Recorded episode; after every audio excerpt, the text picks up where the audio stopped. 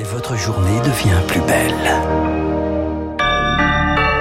Bon réveil, il est 6h30, nous sommes le vendredi 24 juin et vous êtes bien sur Radio Classique. 6h30, 7h30, la matinale de Radio Classique.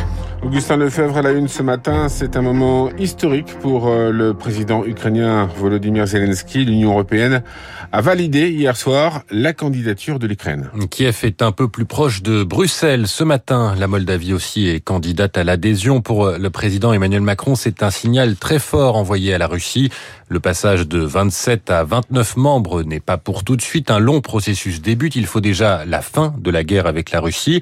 Mais cette décision n'est pas que symbolique, selon Nicolas Tenzer, enseignant à Sciences Po et spécialiste de l'Europe c'est un signe, je crois, extrêmement fort qui va avoir des conséquences politiques tout à fait fondamentales aujourd'hui. Ça veut dire que les Européens, dans euh, cette guerre monstrueuse menée par ce régime barbare, aura encore plus euh, de raisons, mais aussi de devoirs. C'est-à-dire qu'on va renforcer évidemment les liens économiques, hein, bien au-delà du partenariat qu'il y avait déjà entre l'Union européenne et l'Ukraine, mais sur le plan militaire. On a vu un certain nombre de pays prenaient les cas de fer pour livrer des armes offensives, des armes lourdes à l'Ukraine. À partir du moment euh, où l'un des leurs est attaqué, même si encore une fois il n'est pas officiellement membre, eh bien il va être effectivement très difficile de refuser. Donc ça veut dire que c'est une invitation encore plus à renforcer cette protection de l'Ukraine. Propos recueillis par euh, Rémi Vallès. Ouais, c'est une décision d'autant plus appréciée que sur le terrain, eh bien les Ukrainiens sont à la peine. Cela fait quatre mois aujourd'hui que la Russie a envahi l'Ukraine. Les troupes de Moscou progressent lentement dans l'est du pays.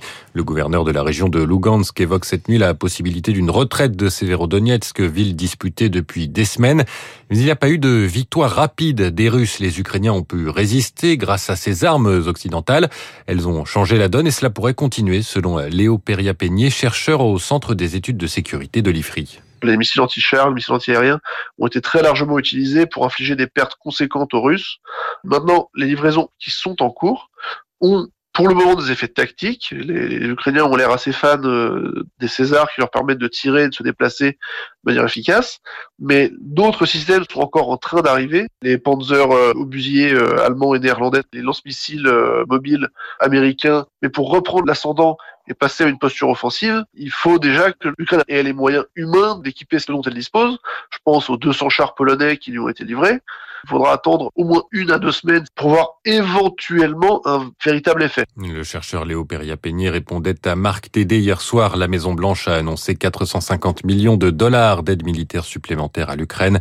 D'autres aides militaires et financières doivent être discutées dans les prochains jours au sommet du G7 puis de l'OTAN. Radio Classique, il est 6h32. Une majorité de Français satisfaite de la configuration politique inédite issue des législatives. C'est ce qui ressort de deux enquêtes d'opinion publiées hier. Ces Français estiment que cette majorité relative pour l'exécutif va renforcer le rôle du Parlement. L'exécutif qui multiplie les déclarations de bonne volonté envers l'opposition. Hier, c'est la première ministre Elisabeth Borne qui a vanté hier soir sur LCI les vertus du dialogue. Personne n'a le monopole des bonnes idées.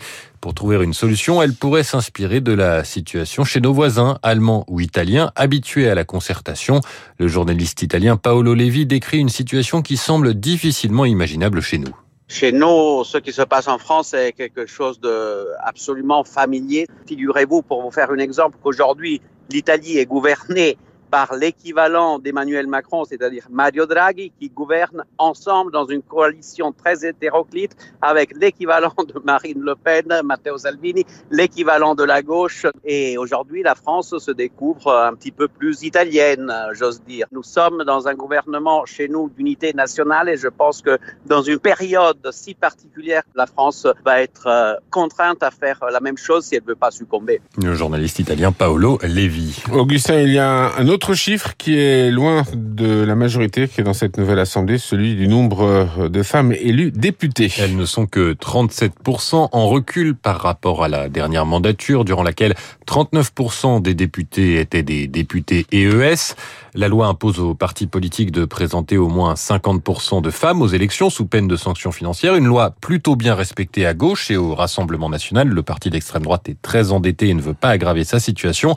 À droite, c'est loin d'être le cas selon selon Amandine Claveau, directrice de l'Observatoire de l'égalité femmes-hommes à la Fondation Jean Jaurès. La parité peut être aussi euh, un élément de façade pour les partis euh, politiques en plaçant des femmes candidates, euh, certes, mais dans des circonscriptions réputées non gagnables pour la formation politique en question. Certains partis politiques préfèrent encore et toujours payer des sanctions financières plutôt que de respecter la parité, notamment le parti Les Républicains qui, là encore, sera sanctionné pour le non-respect de la parité. Donc il faudrait sans doute trouver un autre mécanisme juridique au sein des partis politiques et c'est à eux de prendre euh, en charge en fait cette thématique et de s'en emparer et de s'en saisir. Propos recueillis par euh, Charles Ducrot. Autre résultat de législative, mais au Royaume-Uni cette fois, euh, deux défaites cette nuit pour les conservateurs du Premier ministre Boris Johnson dans des élections partielles.